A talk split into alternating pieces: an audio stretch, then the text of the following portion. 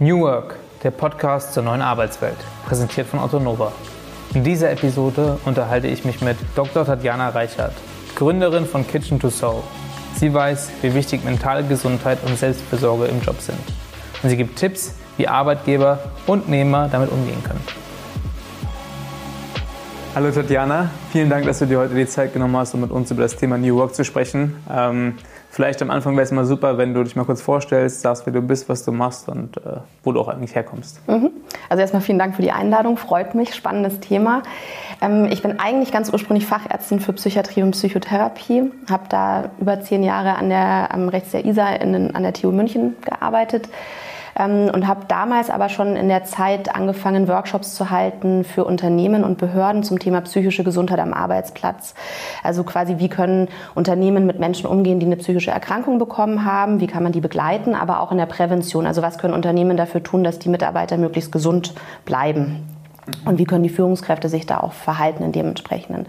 Und 2015 bin ich dann aus der Klinik raus, weil mir tatsächlich auch die hierarchischen Strukturen nicht mehr gefallen haben und habe mich selbstständig gemacht mit der Katrin Große zusammen. Wir sind ähm, seit, dem, seit der Grundschule miteinander befreundet, also wirklich ganz langjährig schon davor haben wir uns gekannt. Und wir haben das Kitchen to Soul in München gegründet. Das ist ein Coaching- und Seminarcafé mit Buchhandel. Und es ist ein Ort, an dem man tatsächlich sich austauschen kann, genau über solche Themen, psychische Gesundheit, Wohlbefinden, Selbstfürsorge, ohne dass es eben so einen ähm, Anstrich von Stigmatisierung oder Vorurteile, so oh, psychisch, psychisches Thema und oh Gott, da ist eine Psychiaterin. Und das hat, war der, also der Anlass dafür. Und das machen wir jetzt seit vier Jahren und haben letztendlich das unterteilt in eine Akademie für Unternehmen, gesunde Unternehmensführung. Das ist so das, was ich leite. Dann haben wir noch eine Akademie für Coaches und Trainer, weil wir auch da gemerkt haben, es gibt ähm, viele Menschen, die sich da in diesem Bereich tummeln, die aber vielleicht auch diesen Background nicht dazu haben, gerade zu diesem Thema, wo ist da auch die Grenze zu psychischer Erkrankung, psychischer Gesundheit ähm, und bilden da auch weiter und sind ansonsten wirklich ein ganz normales Café. Okay, spannend. Dann ist das Thema psychische Gesundheit ja irgendwie was, was sich jetzt schon äh, eigentlich seit deiner ganzen Karriere eigentlich begleitet, mhm. in verschiedensten Formen. Äh, wie kam es dazu? Wie bist du überhaupt zu dem Thema gekommen? Also so ganz ursprünglich, warum ich Psychiaterin geworden ja. bin. Ähm, weil also ich, ich habe erst Kommunikationswissenschaft studiert und also das Kommunizieren, das hat mir Spaß gemacht oder so das ganze Thema zwischenmenschliche Kommunikation. Und dann habe ich aber gemerkt, dass das in dem Studium nicht so angegriffen wird, wie ich mir das vorgestellt habe. Und dann habe ich gedacht, okay, jetzt studiere ich doch Medizin. Also ich hatte ein bisschen Schiss davor, weil es ist ja schon ein bisschen anstrengend. Medizin als Zweitstudium ist eher unüblich. Ja. Meistens ist es so, dass Medizin das Erststudium ist und man wechselt dann woanders hin. Ja. Und ich habe gedacht, ich brauche nach dem Abi erstmal eine kurze Pause und dann habe ich gedacht, okay, jetzt mache ich doch was Gescheites machen und dann habe ich die Medizin gewählt und da war aber relativ, also eigentlich ganz schnell klar, also ich kann mich nicht mit Augen, Ohren, Leber, Lunge beschäftigen, sondern ich will mich mit dem Mensch beschäftigen und das ist dann halt Psychiatrie. Okay. Und wie hat das dann angefangen, dass du diese Workshops für die Firmen mhm. zu machen? Das ist ja manchmal auch eher untypisch, wenn man dann irgendwie als Mediziner oder Arzt arbeitet, dass man anfängt, aber mal irgendwelche Coachings für Firmen zu machen. Ja, also da hatte ich Glück von, also Glück, weil ich an der Klinik gearbeitet habe, wo ähm, mein Oberarzt damals das Zentrum für Disease Management gegründet hatte und ähm, da war das genau das Thema. Also wir hatten davor schon und ich habe davor schon viel in Anti-Stigma-Kampagnen gearbeitet, zum Beispiel bei der BASTA, das ist auch in der TU München. Also wie können wir Vorurteile abbauen, Schulprojekte, Öffentlichkeitsarbeit, Polizeiprojekte, kulturelle Veranstaltungen und das heißt, der Grundgedanke war immer, wie können wir ähm, das Thema, ähm, wie können wir Informationen zu dem Thema verpacken, wie können wir das an Menschen bringen, die mit dem Thema zwar Berührungspunkte haben, aber das Know-how dahinter nicht wissen oder einfach auch Angst davor haben. Und so war der Beginn letztendlich aus dieser dieser Anti-Stigma-Idee heraus. Und dann, ähm, seit 2011, hat sich das eben dann entwickelt mit den Unternehmen und Behörden. Und da war ich eben die ganze Zeit mit dabei in diesen Projekten von der Klinik aus schon, mhm. bis ich dann eben auch gesagt habe, ich möchte es selbstständig weitermachen. Das war gar nie so ganz ähm, klar. Also ich hatte nie so die Idee, okay, ich möchte raus aus der ärztlichen Tätigkeit rein in die Prävention. Aber mit der Zeit habe ich gemerkt, das ist eigentlich das, was mir am meisten Freude bereitet, Menschen davor möglichst zu schützen, überhaupt erst krank zu werden. Und das mhm. geht ja auch in einigen Fällen. Und in welche Art von Unternehmen gehst du da rein? Ist es ein bunter Blumenstrauß? Ist es eher so ein Bereich, wo du, sag ich mal, mehr unterwegs bist als andere? Ich mache ganz viel für öffentlichen Dienst. Also ich bin zum Beispiel viel bei der Stadt München ähm, und dann bei und auch ähm, Ministerien und dann tatsächlich ganz unterschiedliche Unternehmen, also Automotiv, Handwerk, ähm, Design, ähm, äh, Modedesign. Also das ist wirklich ganz breit gefächert ähm, von den Branchen letztendlich, wo die Unternehmen oder auch IT, wo die Unternehmen mhm. Bedarf haben. Und was genau machst du dann mit diesen Unternehmen oder diesen Workshops, die du hältst? Also das kommt auch ein bisschen darauf an, wofür die Unternehmen oder wozu die Unternehmen bereit sind. Also meistens ist es so, und ich weiß nicht, das liegt vielleicht an mir, meinem Alter und dass ich das nicht so, ja, nicht so unternehmensberaterisch angehe, das Thema, ich werde angerufen oder ich kriege eine E-Mail geschrieben und dann heißt, ja, wir haben noch nichts zu dem Thema psychische Gesundheit am Arbeitsplatz und ich habe, also es ist meistens HR, und ich habe Angst, dass wenn ich das Thema jetzt bei uns anbringe, dass dann die Geschäftsführung sagen, oh Gott, das brauchen wir doch nicht und was wollen wir jetzt mit Psychthemen und mhm. ähm, das hat doch hier gar keinen Rahmen. Und dann versuche ich, einen Weg zu finden mit dem Unternehmen gemeinsam, wie man das Thema gut platzieren kann. Und zwar so, dass es eben nicht so, oh Gott, oh Gott, jetzt kommt hier die Psychiaterin und jetzt müssen wir hier, ähm, müssen wir uns alle ändern und müssen alle irgendwie gesund führen und was ist denn das eigentlich? Ähm, also so, so wie man so einen leichten Eintritt bekommt. Häufig sind das Gesundheitstage oder dass man mal so ähm, ähm, Lunch and Learn Vorträge hält oder so Mini-Workshops. Und dann ist aber so, dass ich grundsätzlich schon darauf bestehe, dass es einen Top-Down gibt. Also dass die Führungskräfte, die Geschäftsführung zu diesem Thema sensibilisiert wird, weil es aus meiner Sicht nichts bringt, wenn die Mitarbeiter geschult sind und wissen, okay, wie kann ich mich in meiner Resilienz stärken, aber die Führungskräfte sagen, ach ja, ist mir doch egal. Mhm. Also das ist, das ist dann so das, was für mich zentral ist, da, dass ich da wirklich von oben nach unten auch, also es gibt ja immer noch Hierarchien, ja. von oben nach unten das auch mit betreue. Und womit tun sich die Unternehmen dann am schwersten von, also wenn du dann dort bist, was, was fällt denen eher leicht, was fällt denen eher schwieriger in der Umsetzung dann wirklich? Also ganz am Anfang ist es häufig so, gerade männliche Geschäftsführung, mittleres Alter, die sagt, wir haben hier viele Männer, die mitarbeiten, die haben es vielleicht, und gerade auch vielleicht im handwerklichen Betrieb oder Industrie, die haben es vielleicht am Rücken, aber die haben es doch nicht an der Psyche oder so. Dann, dann sage ich manchmal, ja, die haben aber auch ein Gehirn und die Psyche ist im Gehirn lokalisiert. Also könnte das auch Thema sein. Und Rückenschmerzen sind ja oft auch ein Spiegel der psychischen Belastung oder der Stresssituation. Also überhaupt mal dieses Thema ranzulassen. Und dann, wenn man drüber spricht, dann fällt plötzlich auf, dass manchmal die, die sich am stärksten wehren, die sind, die vielleicht selber sogar Erfahrung haben. Also nicht, nicht unbedingt persönlich, aber die vielleicht im Umfeld jemanden haben, der eine mhm. Depression hat. Die haben das nie begreifen können. Wieso kommt er jetzt nicht mehr aus dem Bett? Der soll sich mal nicht so anstellen. Ähm, und das sind die, die am meisten so am Anfang Widerstand haben und dann mit der Zeit aber den Widerstand auch verlieren, sondern merken, es gibt ja tatsächlich Tricks und Dinge, die hilfreich sein können im Umgang, sowohl im Privatleben als auch im, im beruflichen Kontext. Ja. Wie groß ist denn das Problem, wenn man sagt, das Thema psychische Gesundheit, wie viele davon sind betroffen? Ähm, was ist das Ausmaß eigentlich davon? Also es ist auch lustig, wenn man das dann bespricht in den Workshops oder mit den, mit den ähm, Menschen in Unternehmen, das ist echt ein Aha-Effekt. Also ungefähr jeder dritte Mensch wird in seinem Leben eine psychische Erkrankung haben. Also 33 Prozent ungefähr. Gab es gerade auch eine neue Studie, ähm, eine ganz groß angelegte deutschlandweite Studie, wo man gesagt oder festgestellt hat, dass jeder siebte Mensch in seinem Leben irgendwann mal eine Depression haben wird. Mhm. Also Depression, Angststörungen als die häufigsten Erkrankungen. Und wenn man das sich so überlegt, jeder dritte irgendeine psychische Erkrankung, dann hat jede Führungskraft damit zu tun, jedes Unternehmen, jeder kennt jemanden. Also es ist total präsent. Und da, das ist stabil geblieben. Also das hat sich auch nicht so verändert. Und was jetzt den Unternehmen so auffällt, das sind die steigenden Arbeitsunfähigkeitstage aufgrund von psychischen Erkrankungen. Und das ist, ähm, das ist was, was bei jeder Krankenkasse ein Thema ist oder sie, man sehen kann, dass es weiterhin ansteigt. Und ähm, das ist dann auch das, was die Unternehmen spüren und oft auch ein Grund ist, warum sie zugänglich oder mehr, ja, mehr zugänglich zu dem Themen, Themenbereich sind, weil sie sagen, naja, wir sehen ja, die AU-Zeiten steigen, hm. ähm, also müssen wir irgendwas tun.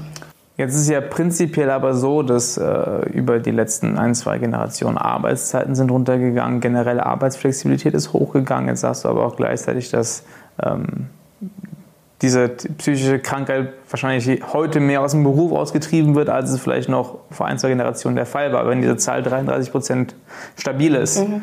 Wie passt das zusammen, dass am einen die Arbeitszeiten gehen runter, die Flexibilität geht hoch und trotzdem ist dieses Thema, ich kann nicht mehr, ich stehe unter Druck, unter Stress, äh, wird viel, viel größer? Mhm.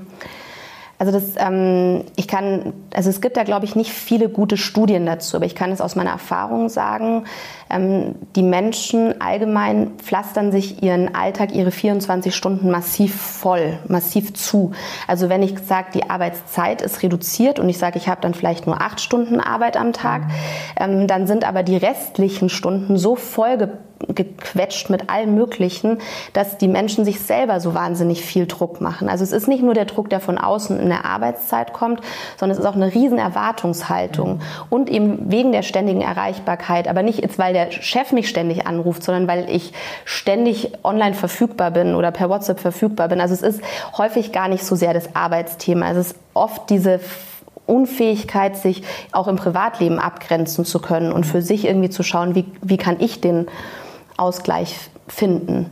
Wenn es aber gar nicht so sehr das aus der Arbeit rausgetrieben ist oder vom Arbeitgeber rausgetrieben ist, was kann der Arbeitgeber dann eigentlich wirklich tun, um da proaktiv gegenzuarbeiten? Es ist beides, weil ich habe schon, also die Klienten oder die Coaches, die ich sehe, die sagen eigentlich selten, ich kann nach acht Stunden gehen und alles ist gut. Also mhm. die sagen eigentlich schon eher, vor allem bei der Flexibilisierung der Arbeitszeit, es wird eher mehr und dazu gibt es Studien. Also wenn, wenn man äh, gönnerisch sagt als Unternehmen, wir flexibilisieren jetzt, es gibt keine Stechuhr mehr, wir dokumentieren nicht, sondern ihr könnt es jetzt frei gestalten, dann wird der Druck ja für den Einzelnen, für das Individuum viel höher, für sich selbst Verantwortung zu übernehmen und auch selber zu gucken, wann ist die Grenze und wie begrenze ich mich. Und dann kommt man vielleicht noch mehr in so eine Wettbewerbssituation. Ha, der sitzt da noch und ich gehe aber schon nach Hause, aber der sieht ja gar nicht, dass ich zu Hause noch arbeite oder dass ich in der Früh schon früher da war. Und das heißt tatsächlich, dass mit einer Flexibilisierung die Arbeitszeit insgesamt länger wird und die Fähigkeit, sich selbst abzugrenzen, größer wird. Und dann heißt es wiederum, ich muss mich drum kümmern. Das ist eine Eigenverantwortungssache. Mhm. Also hat schon was natürlich mit der, mit, dem, mit der Arbeit zu tun. Und das ist vielleicht dann auch tatsächlich was, was wir besprechen können bei dem Thema New Work, was, was da dann noch dazukommt an Stressoren. Gleichzeitig habe ich das Gefühl, dass die Menschen dann nicht irgendwie versuchen, im, in der Freizeit auch Ausgleich zu finden und freie Zeit als freie Zeit zu verbringen, sondern der Stress geht weiter. Und wenn ich dann darüber spreche mit den Klienten ja oder auch in den Workshops, wie ist denn das Wochenende, dann geht es genauso weiter wie der Wochentag. To-Dos, To-Dos, To-Dos. Da muss ich das, da muss ich das, da muss ich das. Und das ist so dieses Gefühl von Getriebenheit mhm. und von diesem ständigen Ich muss. Ja. Das hat was mit uns zu tun, ja und weniger mit dem Arbeitsplatz. Was kann denn der Arbeitgeber jetzt wirklich dann konkret denn tun? Entschuldigung, um, um, das war eine Frage. Was kann der Arbeitgeber gut. Was kann der Arbeitgeber denn tun, um dann den, den, den Leuten selbst zu unterstützen? Weil es ja auch im Sinne des Arbeitgebers, dass die Leute, ähm, mhm. sage ich mal, äh, zum einen halt psychisch gesund sind, aber halt dann auch in der Zeit, wo sie wirklich arbeiten, ähm, das beste Ergebnis rausholen. Es geht natürlich relativ schwierig, wenn man konstant unter Dauerfeuer ist. Äh, dann ist man halt einfach irgendwann mental kaputt und kann selbst in der Arbeit, die man fokussiert arbeiten will, ja eigentlich nicht mehr sein Optimum rausholen. Ja. Also der, die, der, die Organisation und die Führungskraft, die können viel Verantwortung übernehmen oder haben auch viel Verantwortung letztendlich bis dahin, wo die Eigenverantwortung des Mitarbeiters beginnt. Aber diese Strecke ist sehr gut beeinflussbar. Und da gibt es viele Untersuchungen, egal ob alte Arbeit oder neue Arbeitswelt, die immer wieder zu, dem, zu der Erkenntnis kommen, dass das Wichtigste ist die Wertschätzung, der Handlungsspielraum, die Gerechtigkeit und die soziale Unterstützung. Und das Zentrale ist die Wertschätzung. Und ähm, Anerkennung, Wertschätzung, und das ist was, was, egal ob ich jetzt in Unternehmen bin, die noch sehr hierarchisch strukturiert sind oder in Unternehmen, die sich schon ein bisschen mehr agil zeigen oder schon mehr in dem New Work-Kontext sind, Wertschätzung ist der zentrale Aspekt. Und wenn Führungskräfte ähm, es gut schaffen, ihre Mitarbeiter zu wertschätzen oder Teams gut schaffen, ihre Kollegen zu wertschätzen und auch mal für Erreichtes zu loben und auch Wertschätzung in ihrer Haltung leben, also nicht nur mhm. loben im Sinne von, ach, das hast du toll gemacht, sondern wirklich auch in dem, wie sie sind, in ihrer Haltung, das transportieren, bedeutet das auf der anderen Seite eine bessere psychische Gesundheit bei den Mitarbeitern und eine höhere Stressresistenz oder Okay. Aber dann würdest du, wenn ich das richtig verstehe, eher sagen, dass das ganze Thema New Work, also Flexibilisierung von Arbeit, mehr Freiheiten für die Mitarbeiter, fast schon kontraproduktiv ist, wenn es um das Thema psychische Gesundheit geht. Es ist dann kontraproduktiv, wenn Unternehmen die Haltung noch nicht etabliert haben und sagen, wir machen jetzt mal ganz schnell, schnell New Work. Mhm. Wir brechen jetzt Strukturen auf wir nehmen jetzt alle in die Eigenverantwortung, Ownership und jetzt müssen die Leute da selber ihre Sachen machen und es gibt kein, keine Leitplanken mehr, es gibt keine Zieldefinitionen mehr. Ähm, ich hatte eine Situation, wo ähm, eine Geschäftsführung gesagt hat zu einer HR-Mitarbeiterin, ähm, ja, dann haben wir da diesen Termin, machen Sie halt Ihre Präsentation. Die Mitarbeiterin hat gefragt, was ist denn das Ziel, was wollt ihr denn eigentlich sehen? Ja, das müssen Sie doch wissen oder das musst du doch wissen, das ist doch hier Selbstverantwortungsübernahme, also das musst du doch machen, mach, mach du doch mal. Und das ist, ist total schwierig deswegen, weil natürlich die Mitarbeiterin will ja dem gerecht werden, die will auch die Zeit nutzen, die sie hat. Und vor allem, was die Gefahr ist dann, ist, dass die Frustration riesengroß ist. Und das erlebe ich, dass dann etwas gemacht wird und am Ende heißt es dann von doch noch der Hierarchie, Stufe weiter oben, ja, nee, das brauchen wir jetzt nicht mehr. Und das heißt, es ist dann vielleicht zu schnell gedacht und man sagt, okay, wir machen jetzt agil und wir machen das jetzt alles anders, aber die Strukturen sind nicht da, es ist die Haltung nicht da, es ist die Wertschätzungskultur noch nicht da mhm. und es stehen immer noch die Zahlen im Vordergrund. Der wirtschaftliche Erfolg ist immer noch das Dominante ähm, und dann wird es wirklich schwierig. Dann bricht was weg und wir wissen noch gar nicht, was ist das Neue und die Mitarbeiter sind teilweise verloren. Und wie geht man dann an? Das heißt, man muss eigentlich dann, wenn man sowas aufsetzt, einen ganzheitlichen Ansatz nehmen und nicht gucken, quick, quick and dirty das aufzusetzen, sondern wirklich äh, vollumfänglich. Ja, und vor allem auch ähm, zu begreifen, dass wir Menschen ja aus einer sehr hierarchischen Struktur kommen. Also als Kinder haben wir Eltern, die uns meistens ja schon irgendwie nach diesem Stick-and-Carrot-Prinzip erzogen haben. Ähm, in der Schule haben wir Lehrer, die uns sagen, was richtig und was falsch ist. Ähm, Im Studium ist es meistens immer noch so. Das heißt, wenn wir dann, und viele Mitarbeiter, die auch ein bisschen länger schon arbeiten, haben ja auch genau das erlebt. Also es gibt jemanden, der sagt mir, was ich zu tun habe, dann mache ich das und dann ist okay. Also dieser transaktionale Führungsstil, der ja auch nicht nur schlecht ist, aber das ist ja das, was die meisten kennen. Da kann ich jetzt nicht sagen, okay, wir streichen das komplett und vergessen, dass wir eigentlich alle so aufgewachsen sind, alle das gelernt haben und jetzt macht man alle selber.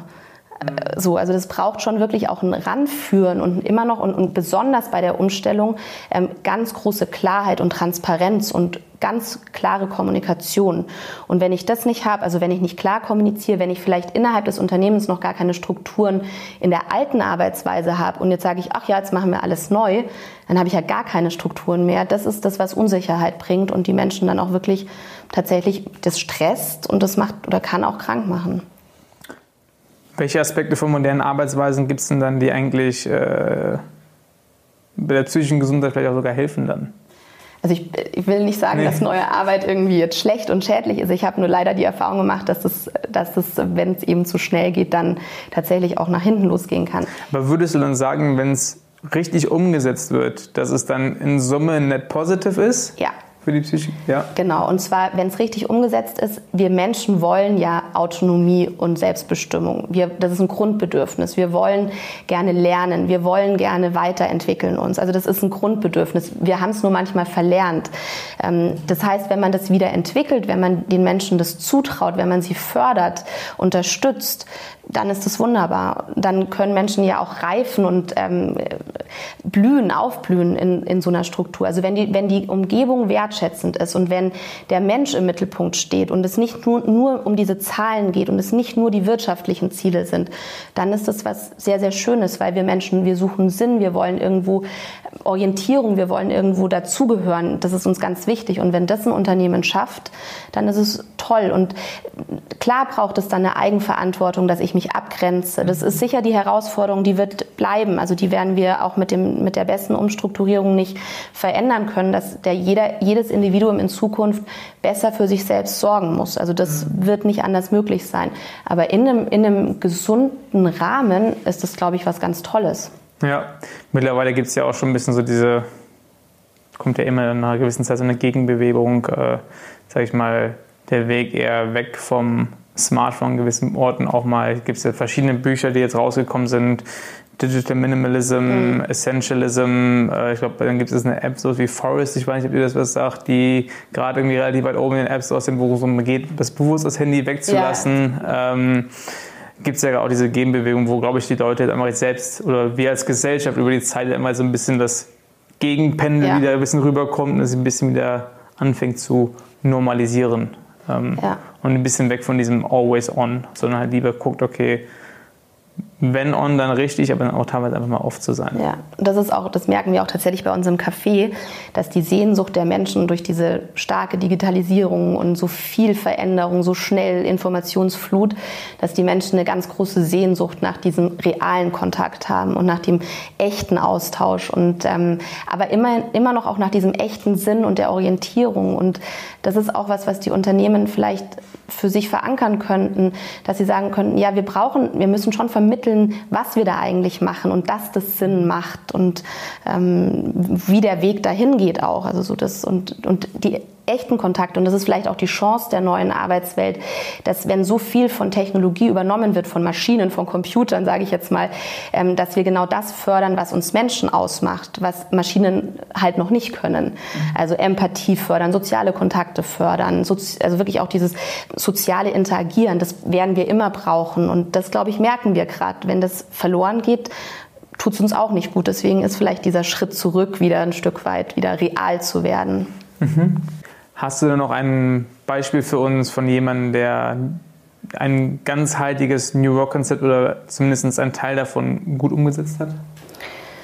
Also wenn Unternehmen versuchen, wirklich von alten Strukturen in neue zu kommen, dann, wie ich es vorher schon gesagt habe, ist es wirklich wichtig, dass man sich als Unternehmensführung, weil es gibt ja die Hierarchie, überlegt, wie können wir das wirklich auch transportieren mit unserer Haltung. Also auch, was sind die Unternehmensziele? Und ich glaube, der erste Schritt ist wirklich weg von dem, was ist unser Erfolgs, was ist unsere Erfolgsdefinition oder hin zu der Frage, was ist unsere Erfolgsdefinition? Viele Unternehmen haben ja davor definiert, Erfolg ist höhere Umsätze, Gewinne und so weiter, also diese betriebswirtschaftlichen Zahlen. Und die Umstellung würde damit beginnen zu sagen, der Mitarbeiter ist uns das Wichtigste, weil nur der, wenn der gesund ist, kann er kreativ sein und das ist das, was uns dann auch wiederum Erfolg gibt und für den Kunden mhm. relevant und notwendig ist. Und dann ist, glaube ich, der zweite Schritt, dass die ehemaligen Führungskräfte oder Hierarchien, also die fallen ja auch nicht sofort weg, aber dass mhm. die begreifen, was ist denn dann meine Aufgabe. Dass ganz klar ist, was sind denn die Rollen, wer hat welche Funktionen, gerade wenn eben auch Strukturen verflacht werden sollen, ähm, Hierarchien aufbrechen, hat ja trotzdem noch jeder, oder ist es noch notwendiger zu wissen, was sind meine Rollen, was sind meine Funktionen.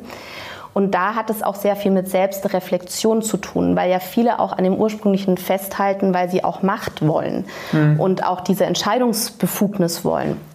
Und wenn man dann sagt, okay, ich gebe das auf, also das heißt, ich brauche ein stabiles Selbstwertgefühl, damit ich sagen kann, ich muss nicht der Letzte sein, der entscheidet oder ich, ich, ich halte auch damit nicht auf, weil oft ist es ja so, dass da aufgehalten wird in Prozessen, dass wir nicht agil reagieren können, weil irgendjemand sagt, nee, machen wir nicht, weil haben wir noch nie so gemacht.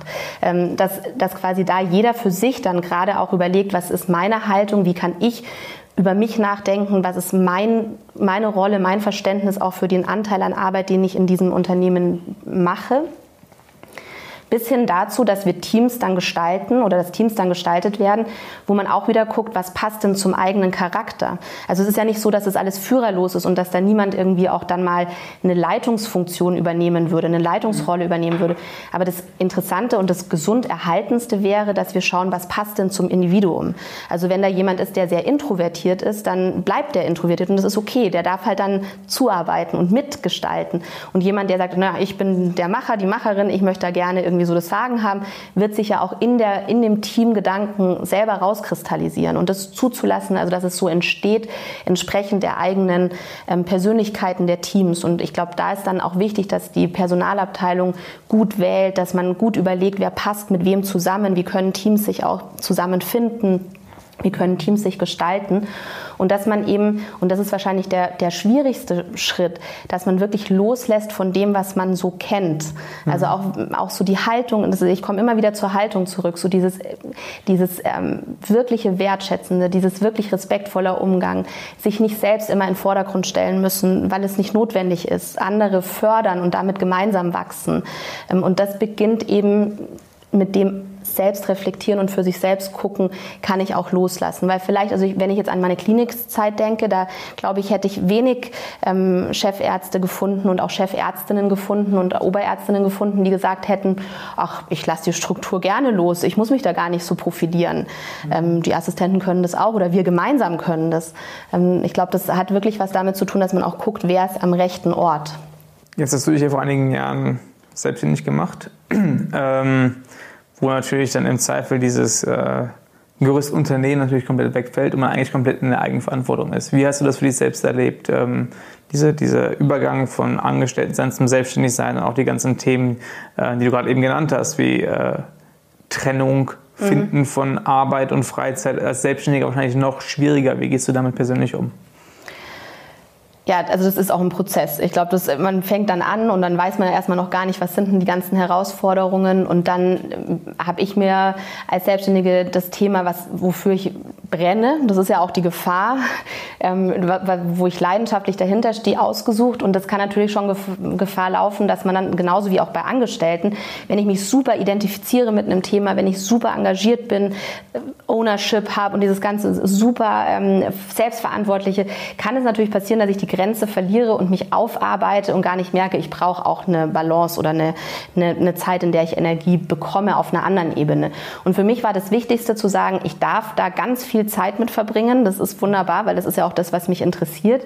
Ähm, allerdings die Erkenntnis, dass ich nur dann auch in dem Bereich kreativ sein kann und ähm, ja und mir, mir auch weiter den Spaß erhalten kann durch das, dass ich wirklich mich anderen Themen zuwende. Und das ist wirklich der springende Punkt. Also ich kann mich ständig und ganz viel mit einem Thema beschäftigen. Mhm. Ich brauche nur zwischendrin mal irgendwas anderes. Ich muss was anderes sehen, um wieder Ideen bekommen zu können. Und das gilt für Selbstständige genauso wie für Angestellte. Deswegen ist dieses Abschalten so wichtig.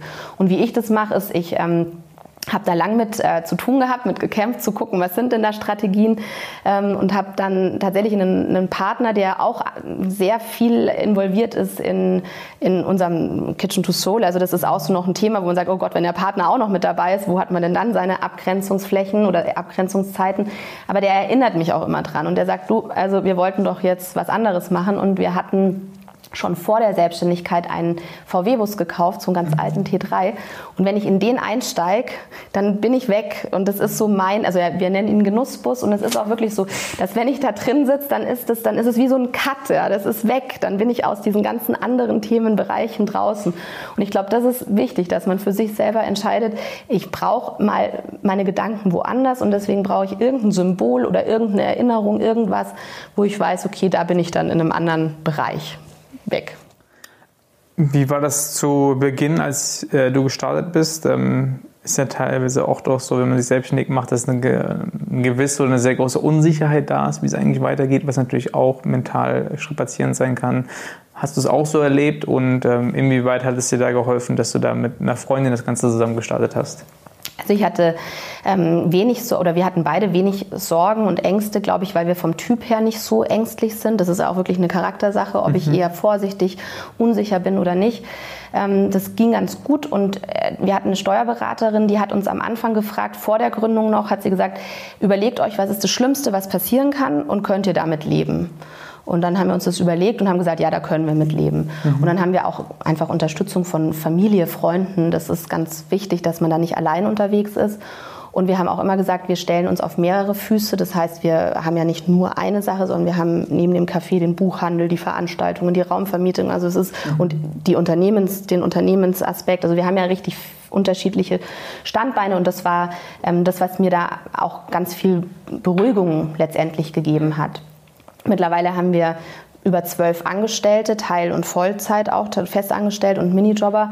Und da ist es dann natürlich noch gravierender zu gucken, wie kann man damit umgehen, wie kann man da jetzt auch die Verantwortung tragen. Das, das wird eher das, ähm, das vielleicht ein Stück weit belastendere, wenn man merkt, man hat da jetzt Mieten, noch mehr Mieten, man hat Angestellte, die ja auch darauf sich ähm, verlassen, dass sie von uns bezahlt werden. Und auch da kommt man dann an die Grenzen der New Work-Gedanken, weil das haben wir auch versucht, so wenig wie möglich ähm, hierarchisch zu gestalten Zeit und haben aber auch gemerkt, manchmal ist es notwendig, weil eben tatsächlich Menschen aus diesen Strukturen aufkommen, aufwachsen und dann mhm. kann ich nicht alles weglassen und sagen, das muss man doch begreifen, da kann man doch aus sich heraus selber mitdenken.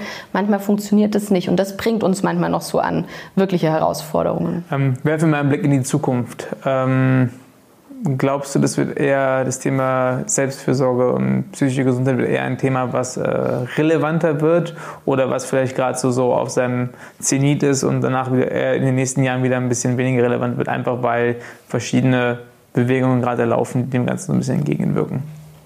Ich glaube, es wird weiterhin zentral sein, weil es wir sind Menschen, wir haben Erkrankungen, wir haben psychische Erkrankungen, wir haben körperliche Erkrankungen. Und entweder der Mitarbeiter bringt die Erkrankung schon mit an den Arbeitsplatz die hatte halt irgendwie genetische Disposition, bringt dann vielleicht eine Depression mhm. schon mit. Oder die, unter, das, die Unternehmensstruktur, der Unternehmenskontext ist förderlich im Sinne von präventiv, also oder halt aber auch förderlich im Sinne von Krankheits, ähm, dass Krankheiten eher entstehen können.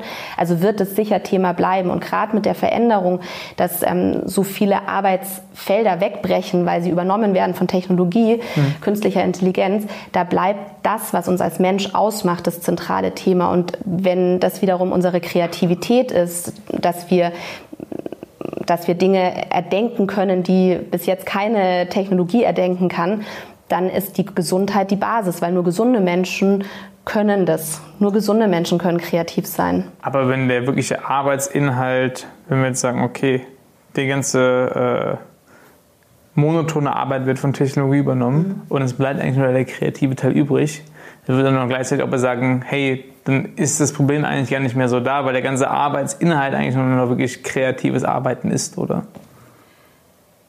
Dafür brauche ich aber ja auch Strukturen, die das ermöglichen, kreativ zu arbeiten. Und ich habe jetzt, also zu, als Negativbeispiel vielleicht, ist, ich, ich kenne eine Kreativagentur, die nennt sich auch so.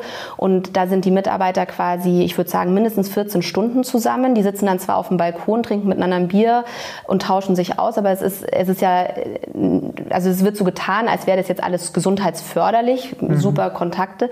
Wenn aber die Arbeit alles in meinem Leben ist, ist das ja auch wieder nicht okay. Also es ist kreativ schön und gut gut und das mag ja auch wirklich äh, inspirierend sein können.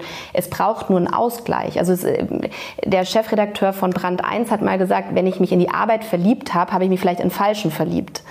Und das finde ich auch. Also ich, ich brauche einen Ausgleich. Wenn ich mich als Baum vorstelle, dann habe ich ein Wurzelwerk und es muss mehrere Wurzeln geben, damit ich stabil und widerstandsfähig bin. Nicht nur die Wurzelarbeit. Ich brauche noch was anderes.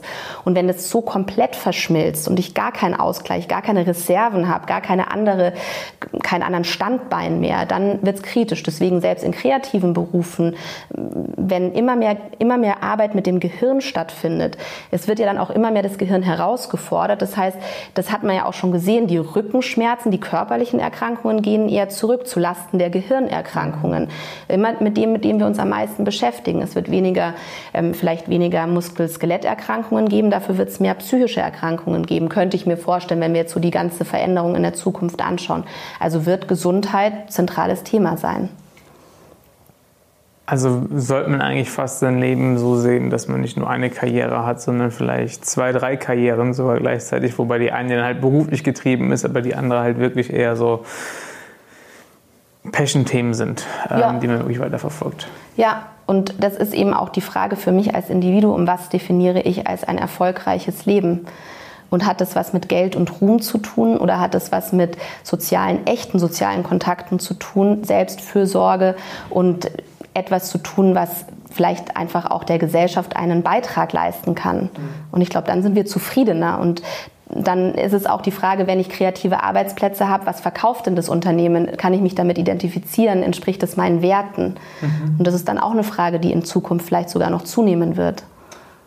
Oder man holt sich einfach einen Genussbus. Oder man holt sich einen Genussbus und sagt, ich habe eine sinnvolle Tätigkeit und eine sinnvolle Freizeit. genau. Es gibt ja auch ähm, ja, Leute, die sagen, äh, es wird in Zukunft das Thema Massenarbeitslosigkeit geben, weil wirklich alles komplett von künstlicher Intelligenz übernommen wird. Dann gibt es dann so Themen wie, wie ähm, ja, ähm, Universal Basic Income, dass einfach jeder einfach ein Gehalt bekommt, auch wenn er ungefähr nichts macht. Wie stehst du dazu? Glaubst du, es wird eher psychisch äh, den Leuten helfen, weil sie jetzt eigentlich nur noch das machen können, was sie, was sie machen wollen? Oder glaubst du einfach, dass Arbeit eigentlich eine wichtige Stütze im Leben der Menschen ist und dann viele einfach mal so komplett ins Limbo reinfallen, einfach gar nichts mehr haben, dass sie, sie nicht irgendwie festhalten können? Ja, das ist eine ganz wichtige Frage, weil wir ja jetzt schon wissen, dass Menschen, die arbeitslos sind, die ja über ähm, Grundsicherung auch ein, ein Einkommen, also natürlich ein schlechtes, aber sie haben zumindest, sie können überleben, ein Geld bekommen, ähm, dass die Menschen, die arbeitslos sind, tatsächlich eine höhere Rate an psychischen Erkrankungen haben als die Menschen, die im Arbeitsalltag sind, die angestellt sind oder wirklich einen Arbeitsplatz haben. Und das ist ähm, damit zu begründen, dass wir am Arbeitsplatz eine soziale Struktur haben, wir haben eine Sicherheit, wir haben aber auch eine sinnvolle Tätigkeit oder überhaupt eine Tätigkeit. Wir werden gebraucht. Und wenn Menschen das Gefühl haben, wir, das ist ja völlig egal, ob ich auf der Welt bin oder nicht, äh, dann fallen wir in ein Loch. Also wird es schon also es muss dann vielleicht nicht mehr die Erwerbstätigkeit sein, die mir die Struktur gibt, aber irgendeine Aufgabe brauche ich. Und also es ist, ich kenne keinen Menschen, der als Traumvorstellung hat, langfristig in der Hängematte am Meer zu liegen und zu sagen, das ist mein Lebensinhalt, da fühle ich mich wohl. Das ist langweilig und das wissen wir ja, wenn wir zu wenig Stresshormone ausschütten, dann kommen wir in so eine totale Lethargie und das macht eher depressiv. Also ein bisschen was an Adrenalin und an Sinnhaftigkeit und an Anspruch und Herausforderung brauche ich schon. Ich könnte mir allerdings vorstellen, dass wenn wir dieses Thema Angst nicht mehr haben, und Angst ist ja häufig mit der Sicherheit oder Unsicherheit bezüglich meines Einkommens verknüpft, wenn das wegfällt, können wir freier entscheiden, was ist das, was uns wirklich Freude bereitet und Spaß bereitet. Super. Scheint mir so nach unserem Gespräch, dass du sehr zufrieden mit dem bist, was du aktuell tust. Ähm, vielen Dank für deine Zeit.